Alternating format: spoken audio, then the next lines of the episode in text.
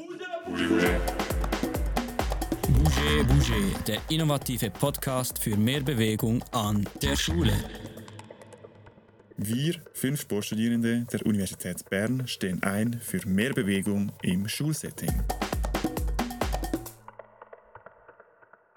Hallo und herzlich willkommen zur neuen Episode von Bouge Bouge. Mein Name ist Flori Mühlemann und ich begrüße euch wie immer zusammen mit Luca Zubler. Ja, ciao Florin und hallo liebe Zuhörerinnen. Zubi, was war das denn für ein neues krasses Intro? Hast du das gemacht? Ja, ich finde es auch cool und nein, das habe ich natürlich nicht selbst gemacht. Ich kann euch erzählen, wie wir zu diesem neuen Intro gekommen sind. Ja, leg los. Ich war Ende Februar mit der Kantonsschule Stadelhofen im Skilager. Wir hatten kaum Schnee, aber das Lager war mega cool. Äh, und die SchülerInnen haben irgendwie schnell herausgefunden, dass wir einen Podcast machen. Ja, das geht immer schnell, da höre ich auch immer Widersprüche. Ja, auf jeden Fall fanden sie das Intro, das wir hatten, nicht so prickelnd und haben es immer nachgemacht und mir wieder abgespielt. Und da ich wusste, da einige Schülerinnen wirklich überdurchschnittliche Musiker sind, habe ich einen Schüler gefragt, ob er uns nicht ein neues Intro machen wolle. Okay, und dann? Ja, also Samuel Reed heißt der junge Mann. Der hat mir dann zugleich im Lager gezeigt, was er mit seinem Programm so alles kann. Er war auch gerade an der Aufnahme von einem neuen Song und seine Songs sind wirklich cool. Man findet die unter Samuel Reed auf Spotify. Ja, man kann das in die Show Notes legen. Ja, und so blieben wir dann in Kontakt und Samuel hat uns dieses coole Intro zusammengestellt.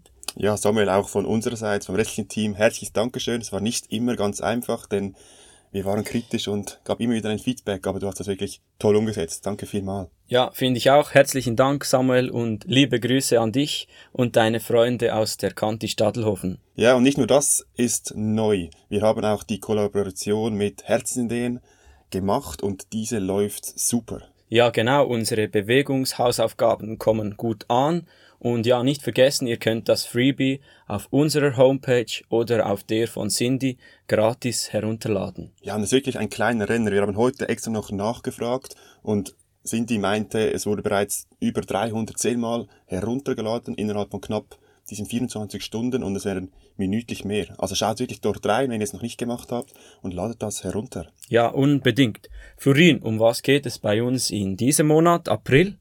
Ja, diesen Monat machen wir zwei Episoden. Das ist ein bisschen anders als sonst, denn es ist Teil von Kevins Masterarbeit. Und ja, ihr habt richtig gehört, wir nutzen unseren Podcast auch als Forschungsprojekt. Genau, unser Ziel ist natürlich, den Podcast laufend zu verbessern und Kevin hat sich in den letzten Monaten intensiv mit Literatur zu Podcast auseinandergesetzt und dies versuchen wir nun in Zukunft umzusetzen und auch zu evaluieren. Genau, das heißt, heute machen wir einen theoretischen Input und dann die zweite Episode in zwei Wochen wird das Expertengespräch sein. Ja, das war jetzt eine etwas längere Einführung. Lass uns mit dem Thema große Pause loslegen.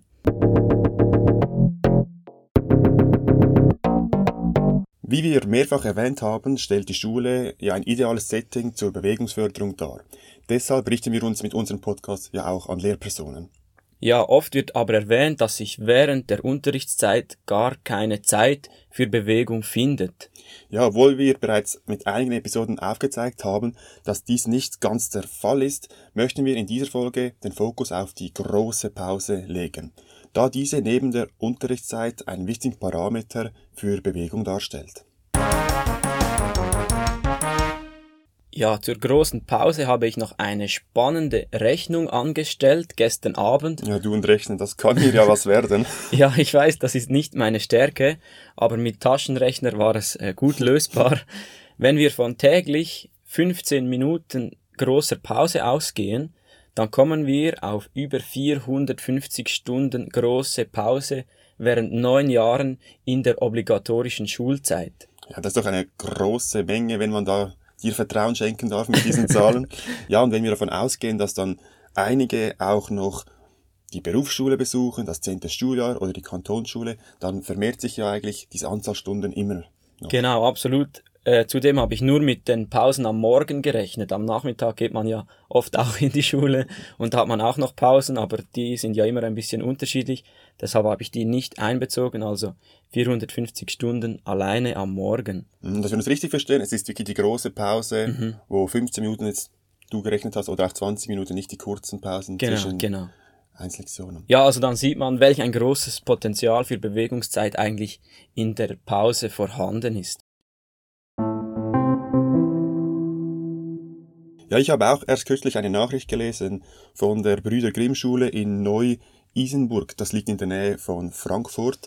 Und die haben äh, eine Calisthenics-Anlage aufgebaut. Ja, Florin, was ist denn eine Calisthenics-Anlage? Ja, ich muss zugeben, dass ich im ersten Moment auch nur durch das dazugehörige Bild erahnen konnte, um was es sich eigentlich handelt. Das sind diese Klettergerüste, die man auch ab und zu in Parks sieht, wo man äh, mit dem eigenen Körpergewicht Übungen machen kann. Äh, also das, wo aussieht wie eine Sprossenwand, Ein- einfach nicht aus Holz. Genau, genau. Sag das nie jemandem, der Calisthenics macht. Machen wir nicht. Die hören ja nicht vielleicht, ja, die hören nicht unbedingt zu. Und an der Brüder Grimm Schule wurde nun eine solche Calisthenics-Anlage gebaut. Die hohen Sitzzeiten in der Schule und ein Antrag einer einzelnen Person waren die Gründe für die Erstellung einer solchen Anlage, an welcher sich die Schülerinnen und Schüler nun regelrecht austoben können. Mhm, spannend. Also Quintessenz, es braucht ein bisschen Mut und den Versuch, ein Projekt an der eigenen Schule zu lancieren und schon kann's klappen. Genau, die Bewegungsförderung wird hier mit einer Trendsportart verbunden und soll so die Jugendlichen animieren, sich vermehrt zu bewegen. Ja, und zusätzlich hat die Schule einen neuen Place to be in der Pause. Exakt, uns ist bewusst, dass das nicht überall möglich ist, eine solche Anlage zu bauen. Deshalb werden wir im weiteren Verlauf des Podcasts immer auch ähm, vereinfachte Möglichkeiten darstellen und euch aufzeigen. Ja, wir wollen den heutigen wissenschaftlichen Block in drei Unterthemen gliedern, die uns zum Thema große Pause beschäftigen. Ja, erstens, inwiefern dürfen sich Lehrpersonen überhaupt in die Pause der Schülerinnen und Schüler einmischen und sie zu mehr Bewegung animieren? Ja, dann welche Rahmenbedingungen können aufgestellt werden, damit in der großen Pause mehr Bewegung stattfindet und was sollte vielleicht auch vermieden werden? Ja, und wir wollen aufzeigen, mit welchen einfachen Möglichkeiten sich mehr Bewegung in den großen Pausen erreichen lassen. Ja gut, dann starten wir gleich mit Punkt 1. Soll man überhaupt in die Pause der Schüler eingreifen? Ich persönlich finde das mega kritisch. Die Pause ist für mich eine selbstbestimmte Phase für die Schülerinnen. Ja, stimmt. Die Pause soll sich ja an den Bedürfnissen der Kinder orientieren und sie sollen selber entscheiden dürfen, was sie machen. Ein Zwang zu Bewegung wäre gegen die Philosophie von Pausen und des Weiteren auch nicht zielführend. Mhm. Dies bestätigt auch die Übersichtsarbeit von Dobbins und Kollegen, die hervorheben, dass es kontraproduktiv sei, wenn Schülerinnen zu anstrengende Aktivitäten in der Pause ausführen. Ja, die Lehrperson darf durchaus die Kreativität der Schülerinnen mit passenden Inputs zu Bewegungsideen unterstützen, aber die Rolle der Lehrperson sollte eher passiv sein. Mhm. Das Klima vom Klassenzimmer soll sich klar zum Klima in der Pause unterscheiden. Es stellt sich also die Frage, wie wir SchülerInnen zu mehr Bewegung bringen, wenn sie einfach keine Lust dazu haben. Ja, das gibt's auch manchmal, dass man an einem Tag überhaupt keinen Bock hat, dann muss man es auch nicht erzwingen. Doch was wir machen können, ist den Schülerinnen ein möglichst attraktives Angebot bieten, dass sie sich freiwillig, intrinsisch motiviert für eine körperliche Aktivität in der Pause entscheiden. Ja, das bedeutet aber auch, dass wir unterschiedliche Interessen ansprechen müssen, da lange nicht alle Schülerinnen und Schüler auf dasselbe Lust haben. Ja, genau richtig. Ein weiterer wichtiger Punkt ist, dass sich auch die Bedürfnisse je nach Alter und Geschlecht unterscheiden. Dies ist auch die Erkenntnis aus mehreren systematischen Übersichtsarbeiten in diesem Bereich. Gut, Luca, dann wird aber die Aufgabe nicht gerade einfacher. Da gibt es ja unzählige Bedürfnisse, die man als Schule oder als Lehrperson berücksichtigen kann. Ja, damit wir diesen Anforderungen möglichst gerecht werden können, sind die Schlagworte Autonomie und Selbstbestimmung elementar. Ja, und ich würde meinen, damit sind wir bereits beim zweiten von uns angesprochenen Punkt, welche Rahmenbedingungen helfen können, mehr Bewegung in die Pause zu implementieren und was dabei vermieden werden sollte. Das denke ich auch. Florin, wie könnte man der Autonomie und der Selbstbestimmung der Schülerinnen gerecht werden, sodass sie sich von sich aus gerne in der großen Pause bewegen? Ja, ein wichtiger Punkt ist hier sicher, dass die grundlegenden Bedürfnisse durch die Lehrpersonen innerhalb der Klasse erfragt werden und dann kann man diese im Lehrerinnenkollegium besprechen. Mhm. Hier bietet sich vielleicht auch die Möglichkeit, dass sich die Schülerinnen selber aktiv in einer Diskussion auf beispielsweise fünf Punkte einigen. Ja, und diese könnten Sie dann in einem gemeinsamen Austausch mit den Lehrpersonen hervorbringen. Mhm. Vielleicht sind einzelne Wünsche einfach umsetzbar. In diesem Zusammenhang kommen wir nicht darum herum, die Infrastruktur zu erwähnen. Bei der Organisation von Bewegungsmöglichkeiten in der großen Pause sind diese äußerst relevant. Das stimmt. Man könnte die Schülerinnen und Schüler bei der Gestaltung der Spiel- und Pausenplätze mit einbeziehen, sei es in der Form einer Projektwoche oder im Rahmen des Faches Bildnerisches Gestalten. Ja, man hat vielleicht auch nicht immer viel Raum und Platz zur Verfügung, deshalb ist es wichtig, dass die Flächen irgendwie multifunktional genützt werden können und dass es Raum gibt, wo sich die Kinder aber auch frei bewegen können und ihren imaginären Spielen nachgehen. Ja, wir sehen, die Umgebung und die Infrastruktur sind entscheidend.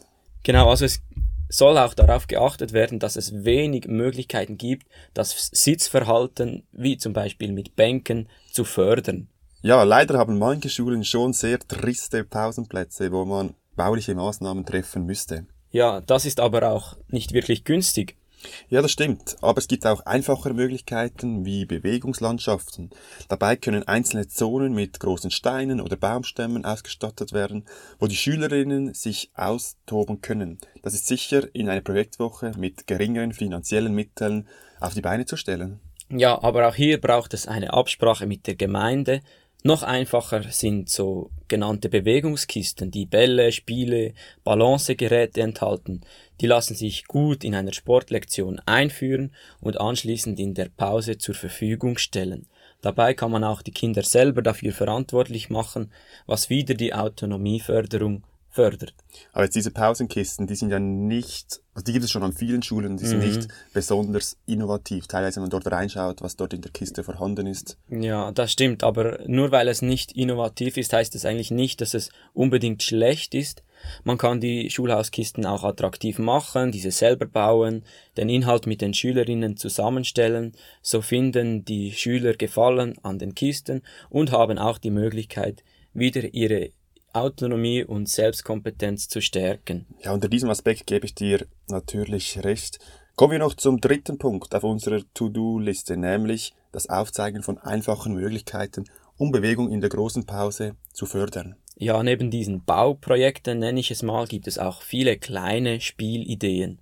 Ja, also in der Kantonsschule haben wir zum Beispiel immer Haggis-Sack auf dem Gang gespielt. Das ist so ein Stoffball, der gefüllt ist mit Sand oder irgendwelchen Körnern, die man mit dem Fuß jonglieren kann. Wir haben dann das Spiel Sau, S-A-U, gespielt. Das ist sicherlich einigen ein Begriff. Mir ist das einer. Erklärt doch trotzdem kurz. Ich kann mir vorstellen, dass nicht alle wissen, was Sau ist. Genau, also man jongliert hin und her und wenn man einen Fehler macht, dann bekommt man einen Buchstaben, zuerst S, dann A, dann U und wenn man die ganze Sau hat, dann dürfen die anderen einem so Schnipser geben oder einen Klaps. Genau. Also wir hatten auch diese Hacky Sacks, wir haben es aber ein bisschen anders genutzt. Wir haben damit alle gegen alle gespielt. Das war auch immer sehr lustig und sehr intensiv. Ja, eine weitere Möglichkeit ist es mit Kreide zu arbeiten. Man kann Hübspiele, Himmel, Hölle auf dem Boden zeichnen das mache ich sogar jetzt noch zu Hause mit einem Nachbarn ab und zu. Also Himmel und Hölle. Ah, nein, nein. Einfach aus diesem Alter bin ich schon raus, aber wir zeichnen ein Feld auf, äh, um Fußballtennis zu spielen. Ja, und solche Aufzeichnungen, also mit Kreide oder dann mit Farbe, können auch professionell gemacht werden und diese halten dann ewig, auch wenn es draußen regnet. Also ich kann mir kaum vorstellen, dass dies so teuer sein wird. Mhm, ja, da möchten wir doch ein Praxisbeispiel noch ein bisschen genauer erklären. Es gibt so viele Spiele, die nur ein paar Linien brauchen. Ich denke da an Street Racket, eine mhm. Trendsportart. Da braucht es einen Schläger, die kann man sogar selber basteln und so einen Soft-Tennisball. Dann kann man drei quadratische Felder in einer Reihe aufmalen und schon hat man das Feld. Regeln gibt's eigentlich wenige. So muss das mittlere Feld überspielt werden und der Ball darf nicht gegen unten, also Downplay ist verboten, geschlagen werden und im eigenen Feld muss der Ball immer einmal auf den Boden kommen, also keine Volley. Hm. Ich würde sagen, wir hängen einen Link an in den Show Notes, wo ein Beschrieb dieses Spiel ist. Das heißt, da können wirklich die Lehrpersonen auch nochmal darauf zurück greifen. Ja, für alle, die meinen Erklärungen nicht folgen können. ja, manchmal ist das schwierig. Nein. Also ja, und zudem wirklich ein Anliegen für uns, setzt hier auch wirklich die Kreativität der Kinder ein, lasst sie selber Spiele erfinden, denn an der Vorstellungskraft der Kinder mangelt es ja eigentlich selten. Das geht über unsere Vorstellungskraft. Jamaika hat eine Popmannschaft. Kennst ja, du das noch? Natürlich, das war mein Lieblingsfilm. Ein super Film. Ja, gut, weiter. Und wieso nicht gleich irgendwie die erfundenen Spiele in der Klassenstunde gegenseitig präsentieren,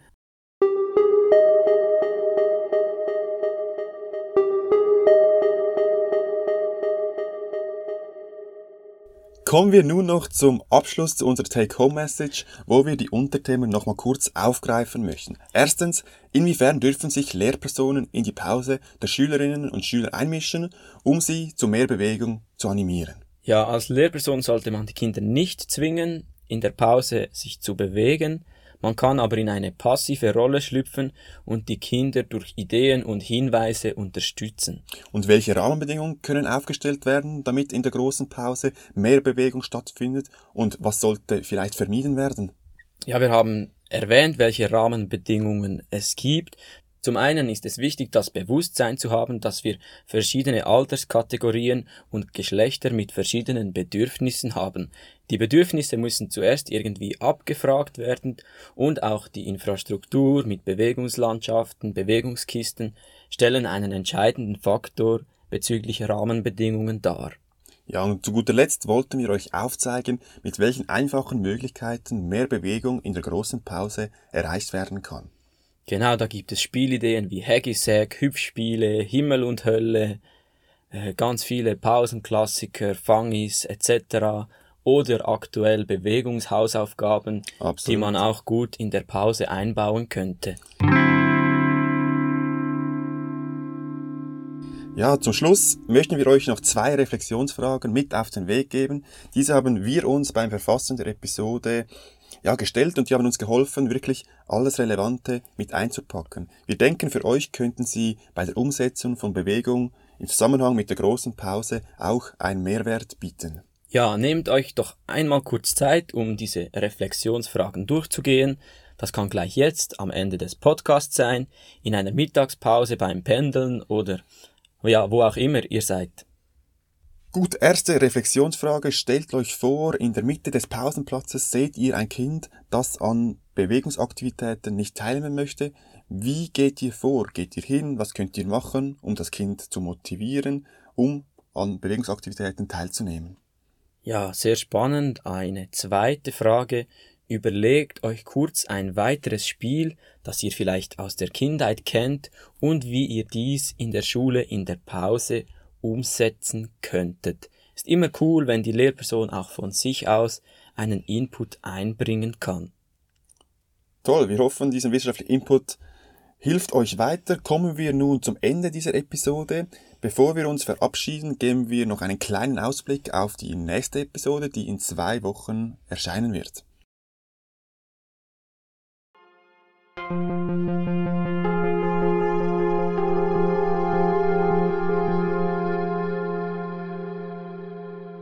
Genau, wir sprechen mit einem Gast, der gewisse Erfahrungen im Bereich Bewegung in der großen Pause hat. Wie erwähnt steht dieser Monat ganz im Rahmen von Kevins Masterarbeit, deshalb das neue Setting, zwei Episoden pro Monat. Ja, deswegen schaut einfach in unsere Show Notes und nehmt an der kurzen Umfrage teil. Wir würden uns über jedes Feedback, über jede Antwort von euch freuen. Ja, vielen Dank fürs Mitmachen. Wir hoffen, ihr hattet Freude bei der heutigen Episode und seid auch das nächste Mal wieder am Start. Ja, das war es von uns. Bis zum nächsten Mal, wenn es wieder heißt. Bouger Bouger, der innovative Podcast für mehr Bewegung an der Schule. Bouger.